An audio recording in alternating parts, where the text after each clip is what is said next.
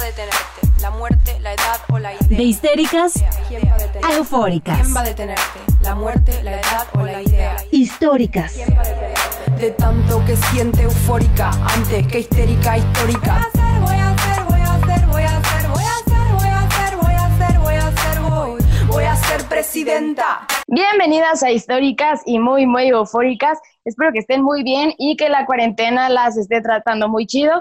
Yo soy Nay y solo quiero recordarles las redes sociales en donde pueden estar teniendo contacto con nosotras. La primera es Twitter, que es arroba históricas-post, y la otra es porque somos muy modernas, que es nuestro correo electrónico, que es históricas.podcast gmail.com. Hola, yo soy Frida. El tema de hoy va a ser un tema un poco delicado, pero necesitamos hablarlo y es ansiedad desde el encierro y cómo se puede esconder la depresión. Queremos aclarar que no somos expertas, como ya les habíamos contado, las cuatro aquí presentes somos comunicólogas, no todólogas. Lo único en lo que podemos ser expertas es en platicar y en dar mucho, mucho amor, pero en lo demás no somos especialistas. Y también recuerden que al final de este episodio vamos a hablar de Rosario Castellanos. Por favor, no se desesperen, es hasta el final, final, final. Quédense con nosotras. Hola, yo soy Dani y bueno, queríamos también aprovechar un espacio del podcast para agradecer todos los comentarios y retroalimentación que, que nos llegó a partir del primer episodio Creo que a todas nos emocionó muchísimo y además a partir de la retroalimentación aprendimos un montón. Ahí hay unas cosas que les vamos a anunciar, unos pequeños cambios que surgieron después pues, de todos estos comentarios que nos hicieron llegar. Así como lo menciona Dani, queremos agradecer y recalcar que este podcast lo vamos a hacer entre todas, por eso hacemos este énfasis en la retroalimentación, porque sus comentarios, mientras nos hagan crecer, mientras nos hagan construir mejor el podcast, los vamos a, incluir muchísimo porque ustedes van a ser nuestra lluvia y nuestro sol en este cultivo sonoro.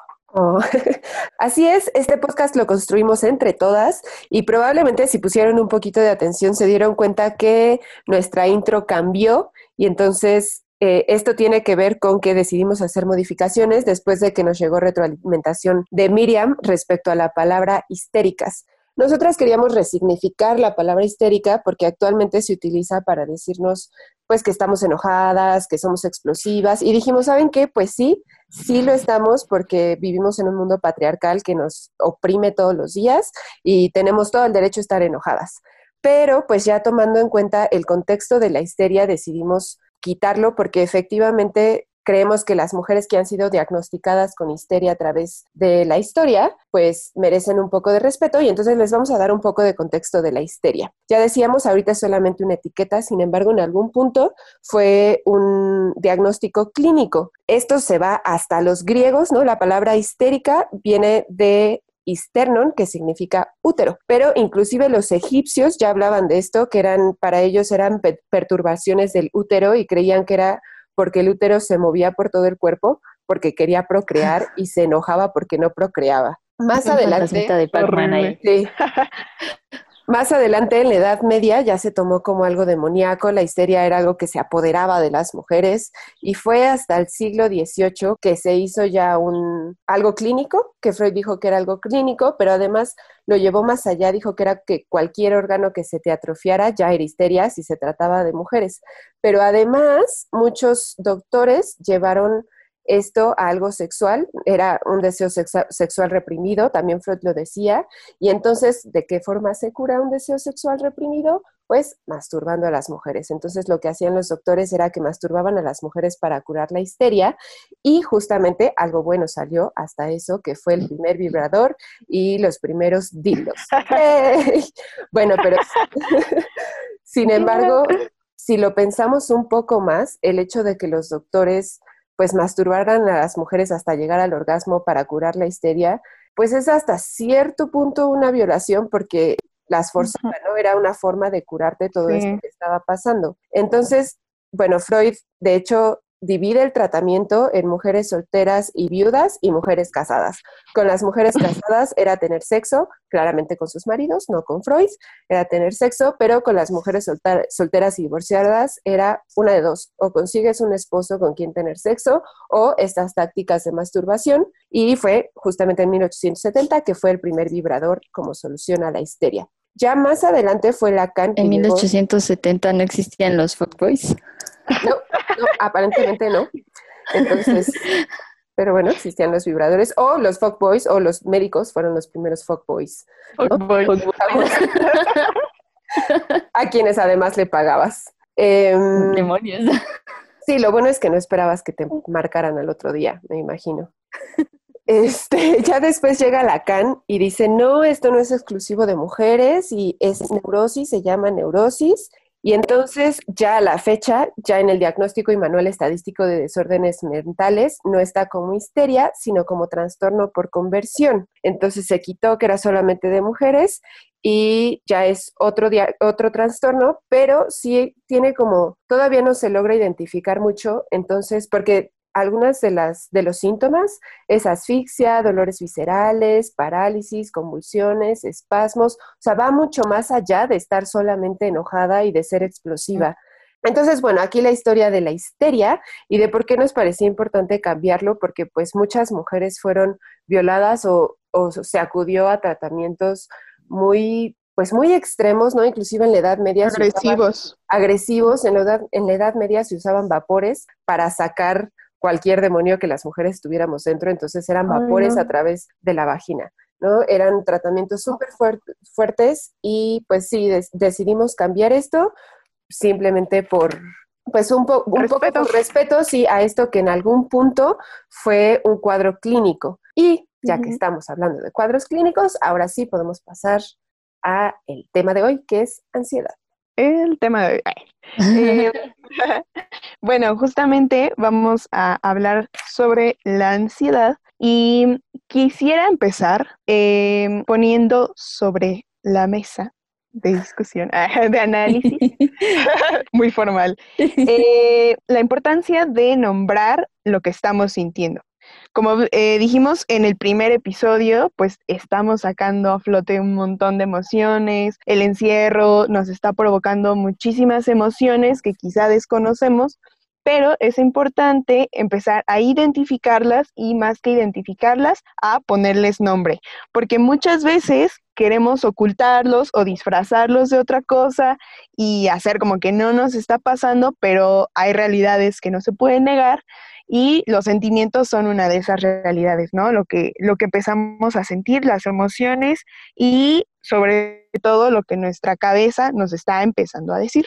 Entonces, creo que es importante atrevernos a nombrar nuestros sentires porque eso empieza a generar lazos de ayuda, empieza a generar que alrededor, alrededor de ti se forme un grupo de apoyo para pues llevar la situación. Y bueno, este tema lo vamos a abordar, como ya dijo Frida, sin ser expertas, no, no queremos como caer en, en, este intento de hablar desde una rama que no nos, no nos corresponde, pero sí vamos a hablar eh, dos personas que tienen un diagnóstico y dos personas que no tienen un diagnóstico como tal de la ansiedad. Y también nos pareció importante hablar de este tema porque vimos que en redes sociales pues se está hablando mucho de sentir ansiedad o de padecer ansiedad en este encierro, pero además los números oficiales también nos lo dicen. El Consejo Ciudadano para la Seguridad y Justicia eh, mostró que el 37% de las llamadas que reciben son por ansiedad, son personas que, que están padeciendo ansiedad en ese momento o ataques de ansiedad,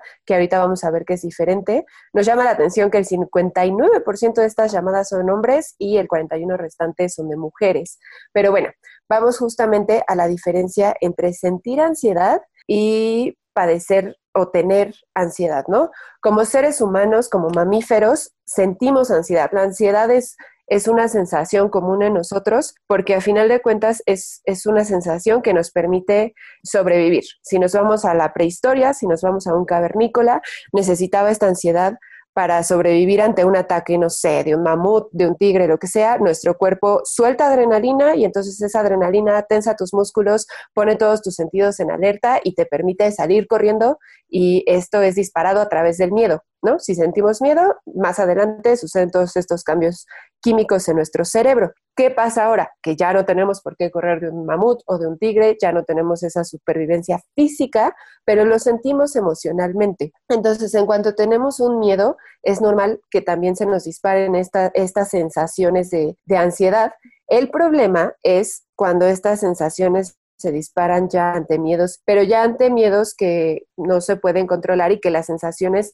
suben de nivel, entonces muchas personas que llegamos a tener un ataque de ansiedad ya sabrán, pues no podemos respirar, sentimos una opresión en el pecho, sentimos el corazón en los oídos, eh, cada quien lo siente diferente, pero también sucede la ansiedad continua, ¿no? Entonces en esta cuarentena puede que hayan tenido insomnio, que estén sobrepensando, inclusive que tengan problemas estomacales y dolor de cabeza y que pierdan un poco la paciencia. Entonces nos parecía importante hablar de la diferencia de tener un ataque de pánico, de ansiedad y sentir ansiedad. Por ejemplo, antes de un examen es normal que estemos ansiosas, pero eso no significa que tengas ansiedad. Muy importante. Eh, ahora me surge como la pregunta, eh, porque como les comentamos, tenemos dos personas que pues sienten ansiedad y dos personas que estamos diagnosticadas con ansiedad. Entonces me gustaría que hablemos desde la experiencia propia y que por ahí quizá Nay y Frida nos comenten un poco ellas cómo se sienten cuando eh, pueden expresar que están sintiendo ansiedad, o sea, cómo lo han sentido esta cuarentena.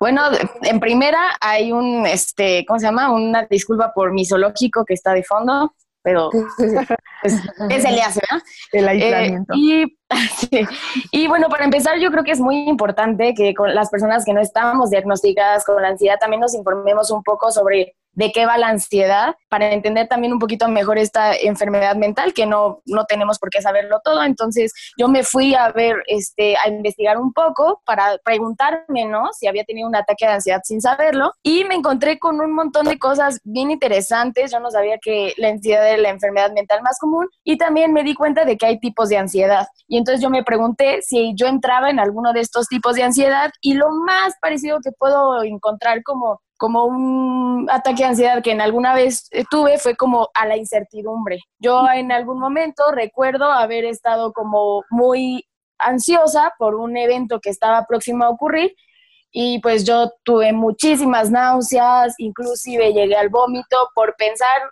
solamente en esa situación, que ahora lo pienso en retrospectiva y creo que era una situación muy banal, muy cotidiana, pero en ese momento a mí por alguna extraña razón me parecía algo como extraordinario, ¿no? Y en realidad no era tan así. Entonces, si yo pudiera nombrar alguna, algún momento en el que yo pienso que tuve algo parecido, lo más parecido a un ataque de ansiedad, pues sería ese. Pero ¿y ahora en el encierro has sentido ansiedad? Por ejemplo, ¿te has sentido así? No, para nada. En realidad yo creo que yo eh, ligaría la ansiedad o, o me gustaría lanzar como esta diferencia entre ansiedad y preocupación y estar inquietas, ¿no? Yo creo que ahorita por todo el panorama que se viene, no solo económico, sino social, como esta reconfiguración que se avecina, creo que es súper normal que nos sintamos preocupadas o que nos sintamos inquietas, ¿no? A esto que no sabemos cómo va a terminar, ni cuándo va a terminar y qué va a pasar con, los, eh, con las cuestiones que quedaron a medias, ¿no? Yo no sé si voy a graduarme este año o no, para empezar. Ya tuviste la fiesta, no te hagas. Eh, a la fiesta ya fue. pues sí, pero en el papel, en la, en la, fiesta no me dieron el papel, entonces como que estoy como, si no ansiosa, yo lo más, más bien lo llamaría preocupada. Igual no te van a contratar nadie, con título, sin título. Ay, qué triste. Ay, gracias. Bueno, te van a contratar, pero te van a pagar muy mal porque precariedad. No Ay, Frida, Bueno, yo así ya Cierto, llorando, pero adiós. quiero consolarte un poco. Eh, yo la ansiedad en el encierro como tal, la primera semana sí sentía yo que era ansiedad lo que tenía porque me costaba mucho trabajo estar quieta, como que todo el tiempo estaba dando vueltas en círculos, no quería despertarme, hay semanas en las que de plano no quiero despertarme, pero porque soy floja, porque ay, prefiero mi camita antes que despertarme. Pero yo recaigo mucho en esto de, de la ansiedad porque yo una vez dije, le dije a mi hermana, es que no quiero estar utilizando la palabra ansiedad nada más porque sí. Y Ciania me dijo, pues es que la ocupas para todo, para ti todo es ansiedad. Y ahí me hizo clic, ¿no? Como estoy banalizando yo también el término ansiedad sin saberlo, pero realmente no tengo, ya cuando em- empecé a acercarme con personas que sí tienen ataques de ansiedad, dije, no manches, lo mío nada tiene que ver con un ataque de ansiedad, lo mío es inquietud, es desesperación, lo mío es mm, como un nervio, un nerviosismo constante porque yo soy como un perrito chihuahua, ¿no? Yo todo el tiempo estoy nerviosa, chiquita y nerviosa. Entonces, la ansiedad mm, yo no me gustaría decir que he tenido ansiedad en el encierro, sino más bien inquietud e impaciencia, porque quiero salir, quiero ver a mis amigos, quiero tomar cervecita, porque hace mucho calor. Solo me, me inquieto demasiado de estar encerrada, de saber que no puedo salir. Y bueno, justo para hacer esta diferencia, me gustaría ahora yo lanzar la, pregunta a, mis amigas que, están diagnosticadas, ¿cómo se siente como tal un ataque de ansiedad? Para justo para hacer esta diferencia de lo que hemos estado hablando. Eh, bueno, yo afortunadamente, en, ahorita en el encierro no, no he tenido como ninguno, pero lo que normalmente eh, me pasa a mí eh, antes de tener un ataque de ansiedad, por ejemplo, era que empezaba a sobrepensar demasiado las cosas. Eh, me concentraba casi siempre en una en específico y empezaba a crear un montón de posibilidades eh, a partir de esa cosa que estaba pensando y entonces me preocupaba de más, ¿no? Ah, me di cuenta que era lo que normalmente como que me avisaba que aguas, ahí viene, así como, ahí viene la ansiedad, corre. Pero, y justo era eso, o sea, empezar como a sobrepensar las cosas que me preocuparan cosas que quizá eran imposibles que pasaran o muy poco probables que se salían completamente de mis manos y después, bueno, ya como la manifestación física de, del ataque casi siempre son punzadas en las manos, yo siempre lo siento como ahí empieza mi, mi ataque con punzadas en, la, en las manos, se acelera mucho el corazón, empiezas a tener como dificultad para respirar, para mm, incluso para articular palabras. Me pasa que, que siento como un nudo en la garganta y, y ni siquiera puedo como completar las, las, las, palabras que quiero decir. Eh, igual me empiezan a dar muchísimas ganas de llorar, pero en algunos ataques ha sido extraño porque siento las ganas de llorar, pero no puedo sacarlas. O sea, como que este nudo justamente eh, no, me, no me deja eh, exteriorizar como todo lo que está pasando en mi interior. Eso es lo que normalmente yo, o bueno, lo que ha identificado como un ataque de ansiedad para mí. Y sí, creo que sería eso más que nada. Como una paralización de tu cuerpo. Sí, justo creo que eso es algo que sentimos muchas personas que se te paraliza el cuerpo. Mm, yo así, cuando llego ya finalmente al ataque de ansiedad, que por suerte han sido pocas veces, me sudan muchísimo las manos, también me tiemblan. A mí curiosamente no me pican, no siento ese picor que muchas personas dicen en las manos, pero a mí me tiemblan mucho, no puedo respirar y tampoco puedo hablar. Es como si hablo es como si estuviera, si hubiera corrido mucho y entonces hablo así toda acelerada y em, y a mí no me dan ganas de llorar, pero sí de salir corriendo y es como si me sintiera atrapada en mi propio cuerpo. Entonces he logrado, por ejemplo, calmar mis ataques de ansiedad haciendo ejercicio o yendo a nadar. No siempre se puede, claramente, em, pero hay personas que, por ejemplo, el ejercicio les acelera más ese ataque de ansiedad. Pero algo más es que no necesariamente el ataque de ansiedad es tu punto último de la ansiedad, valga la redundancia, o ataque de pánico, pero hay ansiedad previa a eso, que donde no estás teniendo ese ataque de no puedo respirar y no sé qué pasa, es una ansiedad como mucho más ligera, que es donde estás enojada con medio mundo. Y lo curioso es que vas detectándola poco, poco a poco. O sea, yo llevo tres años hablando de salud mental y cuidando mi salud mental y justamente hasta hace poco que Dani nos compartió un artículo sobre la ansiedad, que por cierto ya se los compartimos en nuestro Twitter. Em, y este artículo habla de un velo y habla de que cuando estás ansiosa, cuando estás a punto de tener un ataque de ansiedad, sientes un velo como si hubiera un velo en, enfrente de ti todo el tiempo. Y yo no lo había detectado como un velo, pero lo había detectado como neblina. Yo le llamaba neblina. Y entonces eso también es algo común, como que ves todo borroso, o no borroso necesariamente, pero sí como difuminado. Y entonces te das cuenta que la ansiedad o la depresión ya se fue porque es como si levantaran ese velo o como si de repente ya no hubiera neblina. Entonces esos son algunos de los de las cosas que sentimos, pero sí cada persona lo siente diferente. Es diferente. Y bueno, también creo que es súper válido las personas que no padecemos ansiedad, preguntarnos y preguntarle a las personas que tenemos alrededor que sí padecen tanto ansiedad como depresión o cualquier otra enfermedad mental, preguntarles, ¿yo qué hago para ayudarte, no? Porque digo, eh, es a veces para muchos seres queridos debe de ser o implicar, ¿no? Una impotencia de te estoy viendo mal y no sé qué hacer porque pues no estamos todos ni todas preparados ni preparadas justo para, eh, para ayudar a alguien cuando nosotros no lo padecemos, como que entramos justo, ¿no? En esta discusión eh, con nosotros mismos o mismas que decimos, no manches, o sea, ¿ahora qué hago? ¿Me acerco, no me acerco? ¿Cómo podemos ayudarlas? Pues, por ejemplo, en un ataque de ansiedad, igual, como dice Greta, todos lo, lo experimentan de, de forma diferente y por lo tanto creo que las necesidades son diferentes. Entonces, creo que es importante em, romper una barrera de silencio que muchas veces existe entre las amistades y preguntar directamente y con mucha confianza y con mucha empatía ¿Qué hago en caso de que estés teniendo un ataque de ansiedad?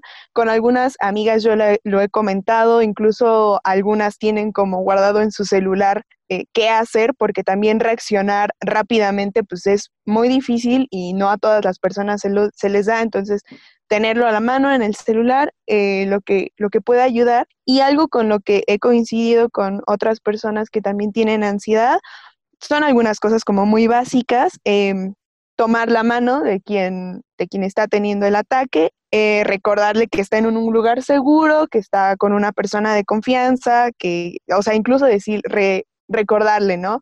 Que te están, que te quieren, que te protegen, etcétera. Muy cursi. Eh, ayudar a respirar, creo que eso es un punto súper, súper importante, que muchas personas cuando están teniendo un ataque de ansiedad se encorvan y no respiran bien. Entonces, respirar bien es como fundamental para ayudar a mitigar el, ataque de ansiedad. Entonces, yo diría como muy, muy importante así en negritas, ayudar a respirar. Negritas, marcatextos ahí. sí, todo, todo, post-its. antes del ataque de ansiedad, cuando no existe el ataque de ansiedad, pero sabes que estás conviviendo con una persona ansiosa, quizá hacerte presente en su vida sin hostigar, o sea, como recordar constantemente que estás ahí para cualquier cosa, pero sin em, quizá, sí, sin, sin hostigar, sin invadir el espacio de esta persona. Sí, justo esta parte del momento en el que no estás teniendo un ataque de ansiedad, el momento en el que estás, a mí me gusta decirlo en lo alto, ¿no? Porque para mí lo alto es cuando estás bien, lo bajo es cuando estás mal. Cuando la persona está en lo alto, preguntarle a ti qué te gustaría que haga cuando tengas un ataque de ansiedad, porque cada quien es distinto, ¿no? Entonces puede ser que a fulana le gusta que le agarren la mano y perengana es no me toquen y no me toquen. Entonces, preguntarle cuando esté bien, el a ti cómo te puedo ayudar, qué puedo hacer por ti cuando, cuando esto vaya a suceder o cuando esto suceda. Porque también cuando estás en ese momento, tal vez no tomas las mejores decisiones y dices, todos déjenme sola, y después dices, no, quiero que todos estén aquí. A mí eso me sucede.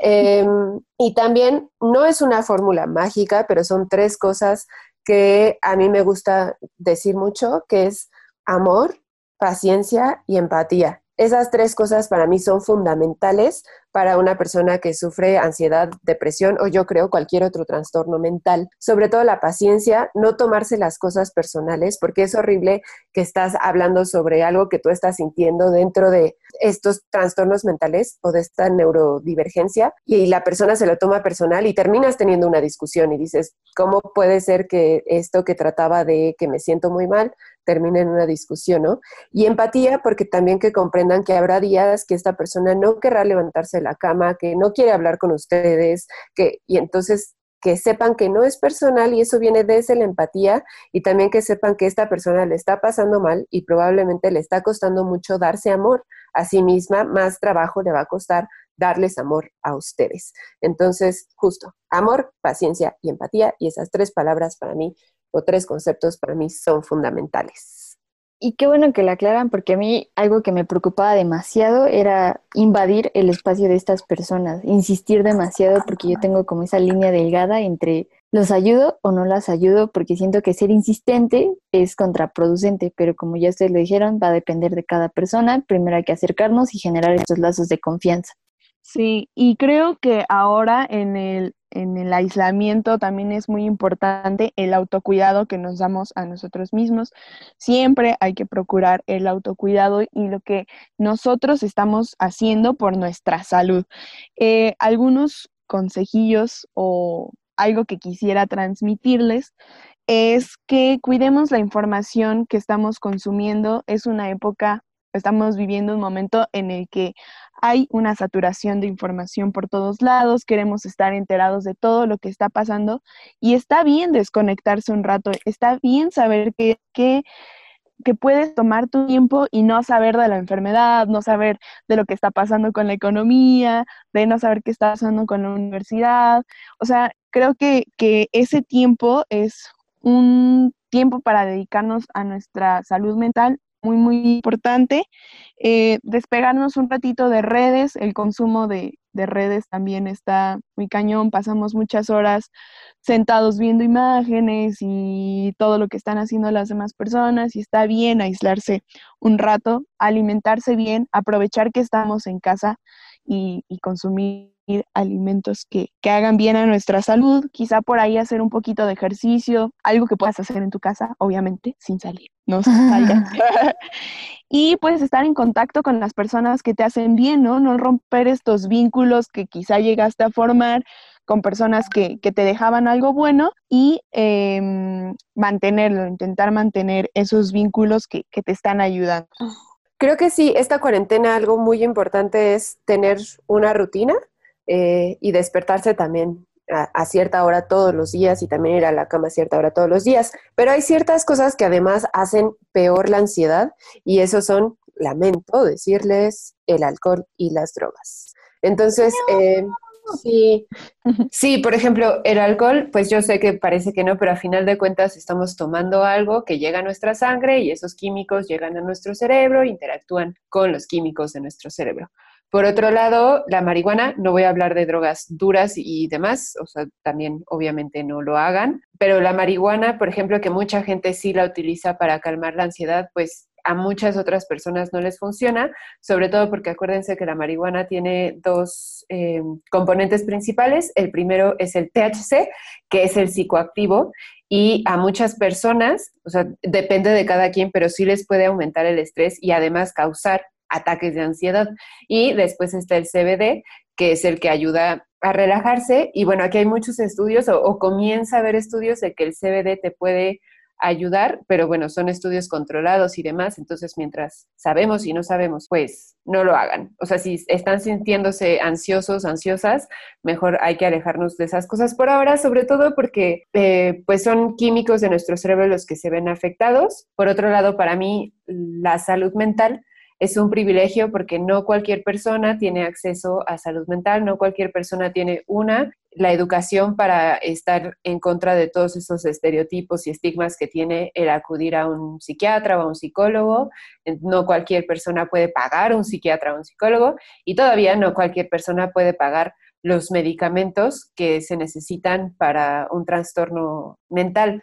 Entonces es un privilegio y pues si ustedes tienen acceso a todas estas cosas, aprovechenlo y también algo que a mí me gusta mucho para terminar con los estigmas es el cerebro es un órgano y como cualquier otro órgano también de repente tiene cambios que lo afectan, ¿no? Entonces en este caso no podemos hablar de una enfermedad, son trastornos y como tal son alteraciones del estado de salud entonces, el cerebro es un órgano y tiene cambios, así como nuestro riñón se puede enfermar, nuestro pulmón o lo que sea. El cerebro tiene estos cambios que, repito, no son enfermedades, son trastornos. Y entonces, esto nos ayuda a entender que, también necesita ayuda como cualquier otro órgano y pues hay que darle esa ayuda y esto muchas veces es el medicamento que ayuda valga la redundancia, a que lleguen los químicos correctamente a nuestro cerebro. Pero ojo, otro de, los, de las observaciones que yo podría hacer es nunca se automediquen en nada, pero sobre todo cuando se trata del cerebro. Es súper peligroso, vayan con los especialistas. Entonces, eso, cuiden a su cerebro y no le den químicos de más o,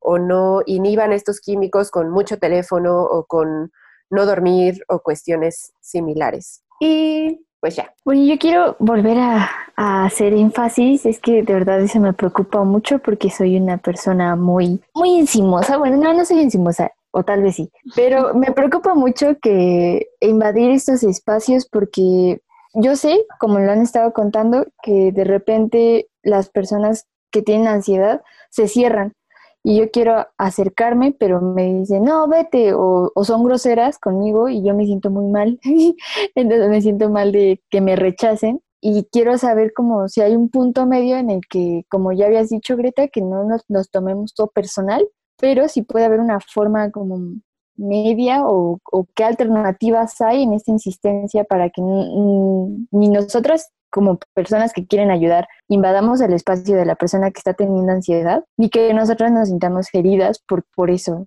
de ese rechazo, ese de vete de aquí o el estar como esas expresiones a flor de piel que no conocemos y que dejan ver en su ataque de ansiedad o en su ansiedad, cómo podemos lidiar con eso sin invadir sus espacios, sin, sin lastimar más de lo que estamos ayudando. Pues yo creo que es muy importante eh, respetar los tiempos de las personas, ¿no? Y creo que más cuando no tenemos o no padecemos estos trastornos, creo que hay que dejar de juzgar la forma en, las en la que las personas deciden llevar justo estos trastornos y acercarnos, como ya habían dicho, acercarnos en sus momentos o en sus mejores momentos para directamente preguntar qué puedo hacer yo para, para ayudarte y para cobijarte y para cuerparte pero eh, yo creo que lo más importante de todo esto es respeto tu espacio, respeto la forma en la que tú eh, decidas eh, llevar ¿no? todo este proceso.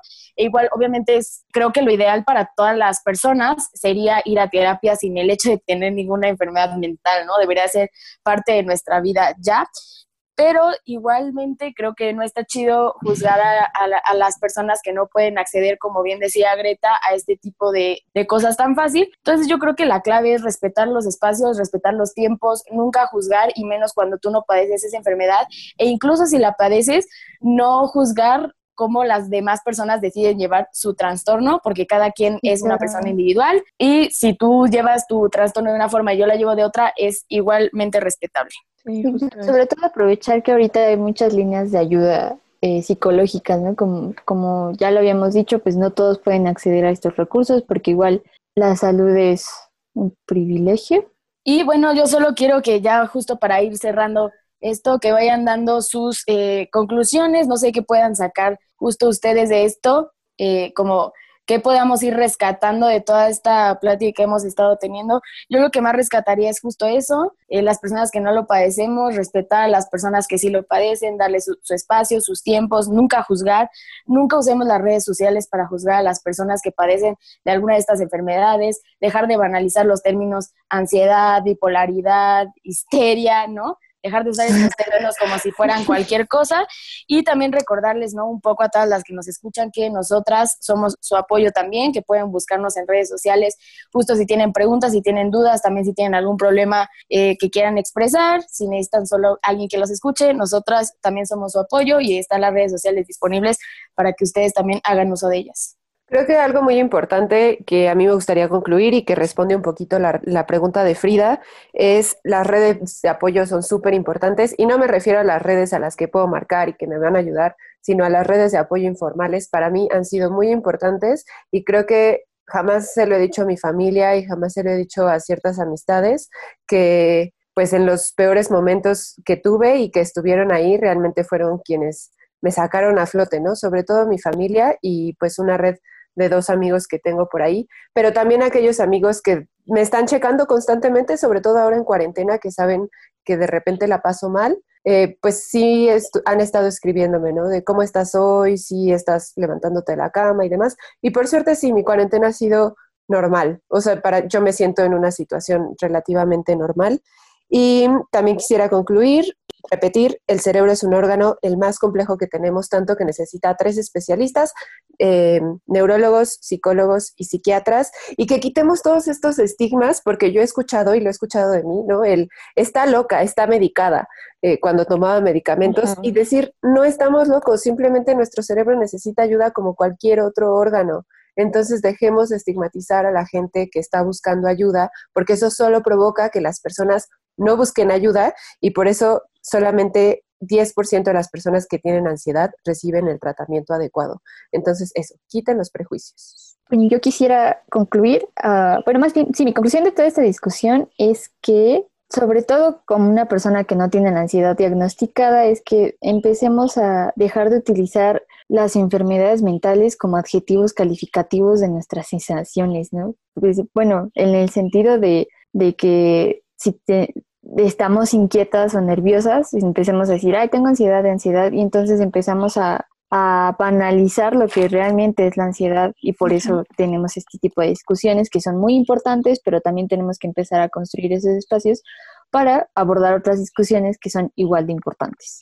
yo quisiera concluir que también y eh, haciendo énfasis en algo muy importante que me parece que es acercarse a los especialistas, acercarse a las personas expertas. Em, la red de apoyo, claro que es muy importante, pero hay situaciones que salen de nuestras manos y por más que queramos manejarlo o, o creamos que entre amigos y relaciones familiares se van a solucionar, pues no, hay cosas que, que ya rebasan esa situación volver a enfatizar que, que la empatía y el amor es muy, muy, muy necesario siempre basar nuestras acciones desde estas dos cosas, ¿no? Eh, si vas a ayudar a un amigo, que sea con toda, toda la, la empatía y el amor que puedes dar y al mismo tiempo creo que cuidar a quienes nos están cuidando. También recordar que, que, esta red de apoyo pues está formada por personas que también sienten y que también en algún momento pues tienen esa carga emocional. Entonces también no nos olvidemos de, de cuidar a estas personas que, que nos están brindando ayuda, siendo responsables afectivamente con ellos. Así no era para ellos. La responsabilidad, afectiva, la responsabilidad afectiva también entra aquí. y bueno, ya para ir entrando a un tema que me gusta mucho, que nos van a platicar ahorita, que nos va a platicar Greta.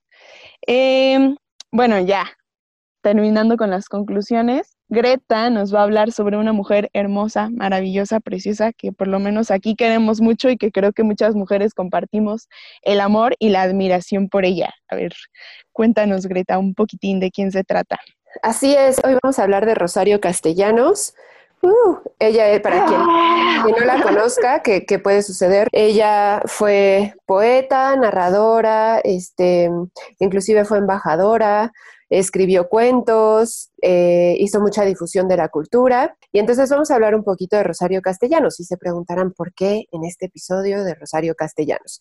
Bueno, pues ahorita lo vamos a ligar un poquito con lo que estábamos hablando. Rosario Castellanos Figueroa nace en 1925 en Ciudad de México, sin embargo su familia vivía en Chiapas. Esto es muy importante porque su familia tenía fincas o al menos una gran finca y entonces Rosario Castellanos tiene de chica tiene muchísimo contacto con pueblos originarios. Em, ya en la preparatoria se va su familia, pues tras la reforma de Cárdenas, se regresa a Ciudad de México, o bueno, se va a Ciudad de México y bueno, cabe destacar que su madre tenía muchos problemas depresivos, o sea, nuevamente no diagnosticados, pero sí en un mundo súper machista donde ella se había casado por conveniencia y no por amor.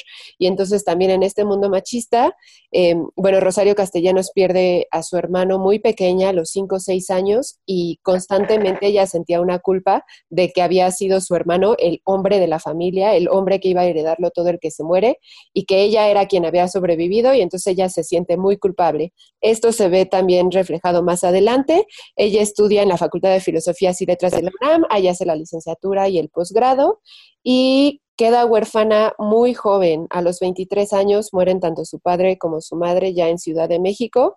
Y entonces todo, todos estos elementos que les que se van acumulando a lo largo de la vida de la vida de Rosario, pues se ven más adelante y se ven en su trabajo, porque bueno, eh, su trabajo ve mucho por los pueblos indígenas o habla mucho de los pueblos originarios, porque pues ella tuvo un acercamiento muy fuerte y además tenía mucha conciencia de clase. Rosario tenía muchísima conciencia de clase, cosa que era rara para ese entonces, y siempre tuvo muy de cerca la muerte, pues se queda huérfano, se queda sin familia muy pequeña, entonces siempre estuvo muy de cerca a la muerte y esto se ve en sus poemas, en, por ejemplo, en Trayectoria del Polvo, eh, dice, inútil aturdirse y convocar a la fiesta, pues cuando regresamos, inevitablemente, la noche, al entreabrir la puerta, le encontramos inmóvil, esperándonos, refiriéndose a que la muerte siempre está ahí.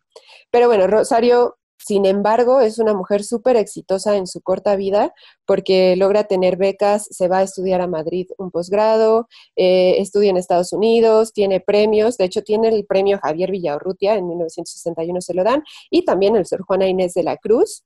Algo importante, y esta vez sí es importante, a mí no me gusta hablar de las mujeres y hablar de sus parejas, pero en este caso es importante, Rosario tiene una pareja que es Ricardo Guerra, también es filósofo, y es importante porque Ricardo era muy violento con Rosario, tenían una relación muy violenta. Ricardo. esos hombres más bien, no, no es cierto. Tenían eh, una relación muy violenta. Y uno de los ejemplos es que Rosario no creía en la, en la poligamia, ella creía en la monogamia y Ricardo no. Entonces Ricardo por ahí tenía pues novias y demás. Inclusive cuando Rosario se va a estudiar a España, se escriben cartas y quedan en que se van a casar y cuando Rosario regresa, oh sorpresa, Ricardo ya se casó. Después él se divorcia y ya se casan Em, entonces, hay muchas cosas que llevan a Rosario a la depresión. Inclusive ya casados, cuando intentan tener hijos, tienen dos abortos espontáneos que no esperaban, pues sí, son espontáneos, ¿verdad? Este, y entonces todo, todo esto lleva a que Rosario tuviera episodios de depresión muy fuertes, de los cuales no se habla mucho o jamás se habla de que Rosario tuviera depresión o tuviera ansiedad. Sin embargo, se ve en su trabajo y también ya sus, sus biografías sí hablan de, episodios de depresión donde ella se encerraba y no quería saber nada, sobre todo cuando Ricardo se iba con otras mujeres, porque a veces pasaban días y Ricardo no regresaba. Y esto se ve mucho en su poema Destino. Bueno, al menos a mí cuando lo leí, la verdad es que sí me movió ahí muchas cosas. Les voy a leer fragmentos, no es el poema completo, pero dice, matamos lo que amamos, lo demás no ha estado vivo nunca. Matamos lo que amamos, que cese esta asfixia de respirar con un pulmón ajeno. El aire no es bastante para los dos. El dolor no se puede compartir. Este poema a mí cuando lo leí por primera vez casi lloro, ¿no? Sobre todo con esta parte del aire no es suficiente, no es bastante para los dos y el hecho de respirar con un pulmón ajeno, así yo lo leí me identifiqué automáticamente con ataques de ansiedad que he tenido, algunos provocados sí por parejas y también lo de el dolor no se puede compartir, la otra persona jamás va a saber lo que tú estás sintiendo, no hay forma y cuando estás dentro de justo de depresión o de ansiedad, sientes que nadie te entiende y por ejemplo en mi caso solamente las amistades que sé que también lo padecen. Eh, bueno, pues ahí la vida de Rosario Castellanos, que además muere en 1974 siendo embajadora, muere en Tel Aviv. Es importante porque muchas personas creen que Rosario se suicidó o está la teoría de que Rosario se suicidó y esto siempre existe con los poetas o poetisas porque eh, pues se liga, ¿no? Sobre todo si su si su poesía es obscura, que es el caso de muchos de los poemas de Rosario Castellanos, se liga con que estaban mal y se habían suicidado. Sin embargo, Rosario Castellanos no se suicida. Hay dos, bueno, hay tres versiones, la del suicidio, otra versión de que había salido de bañarse y conectó una lámpara cuando quería contestar el teléfono y se electrocutó porque estaba mojada. Y la otra versión es que iba llegando de comprar una lámpara en un bazar de cosas usadas y entonces cuando conecta la lámpara, pues se electrocuta.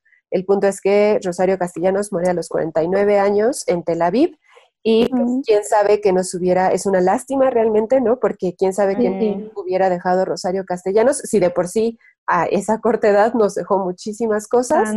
Ajá, inclusive pues fue la primera, o bueno, era una mujer que criticaba mucho el trabajo de otras mujeres, porque ella decía que a final de cuentas no teníamos un papel protagónico en la cultura y que necesitábamos rescatar ese papel, pero también fue la primera mujer que se dio cuenta de la doble condición de ser mexicana y ser mujer, ¿no? O sea, hablaba de estas condiciones y también de repente ser mujer y ser indígena. Pues una mujer, yo creo que sí, adelantada a su época y que fue hasta mucho después que se le empezó a dar más, más importancia a su trabajo y bueno, ahora sí ya creo que muchas personas la conocemos, hay eh, bibliotecas en su nombre, escuelas en su nombre, centros de estudios en su nombre, pero bueno, ahí está, si no la conocen, acérquense a ella, de hecho su poesía es bastante digerible y ahí está, ella es Rosario Castellanos Figueroa. Te queremos, Rosario. Sí. Ah, y por cierto, si quieren acercarse un poco a su biografía, hay un libro de Rebeca Orozco, hay, hay varias biografías, pero hay un libro de Rebeca Orozco que justamente aborda mucho estos ataques de depresión y de ansiedad eh, y eh, se llama El aire en el que se crece. Se los recomiendo mucho. Bueno, a mí me gustó muchísimo.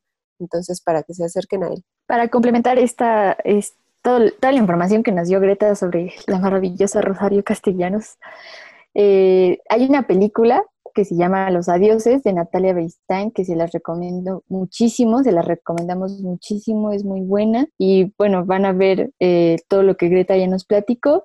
Y también van a poder relacionar un poco lo que nosotras concluimos de la vida de Rosario Castellano sobre la ansiedad y la depresión con esta idea del velo, que de un artículo que compartimos en Twitter, porque toda la, toda la película está con, con esta idea visual de, de, suavidad, como si toda la película estuviera narrada a través de un velo, ¿no? Eh, entonces, esa película es maravillosa en todos los sentidos, van a llorar un buen, y creo que con lo que les acaba de decir Greta, con lo que ya practicamos todo en el podcast, podcast, van a entender muy bien a qué nos referimos con que Rosario Castellanos también tenía ansiedad, ¿no? Y ya voy a dejar de decir no, porque voy a decepcionar a Susana. Susana es la hermanita de Camila, perdónenme. es mi fan, me lo dijo. Comentario random del día.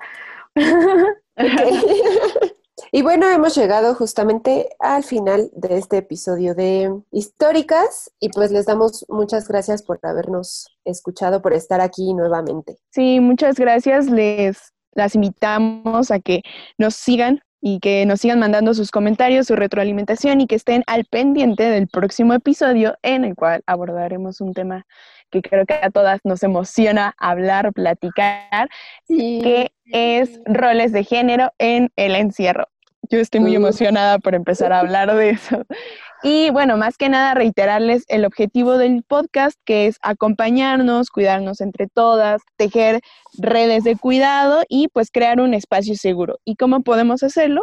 Pues a través de nuestras redes sociales, ahorita en estos tiempos de aislamiento, las invitamos a que nos sigan a través de Twitter, que es arroba históricas-pod, y que eh, quizás si quieren escribirnos por otro lado, puede hacer a través de, nuestro correo que es históricas.podcast.gmail.com y también que sigan pues este correo porque a través de carpetitas de Drive les vamos a estar compartiendo unas lecturas que por ahí tenemos. Muchas gracias por acompañarnos en este episodio y nos estamos escuchando en el siguiente. Históricas. Tu compañía sonora y sorora.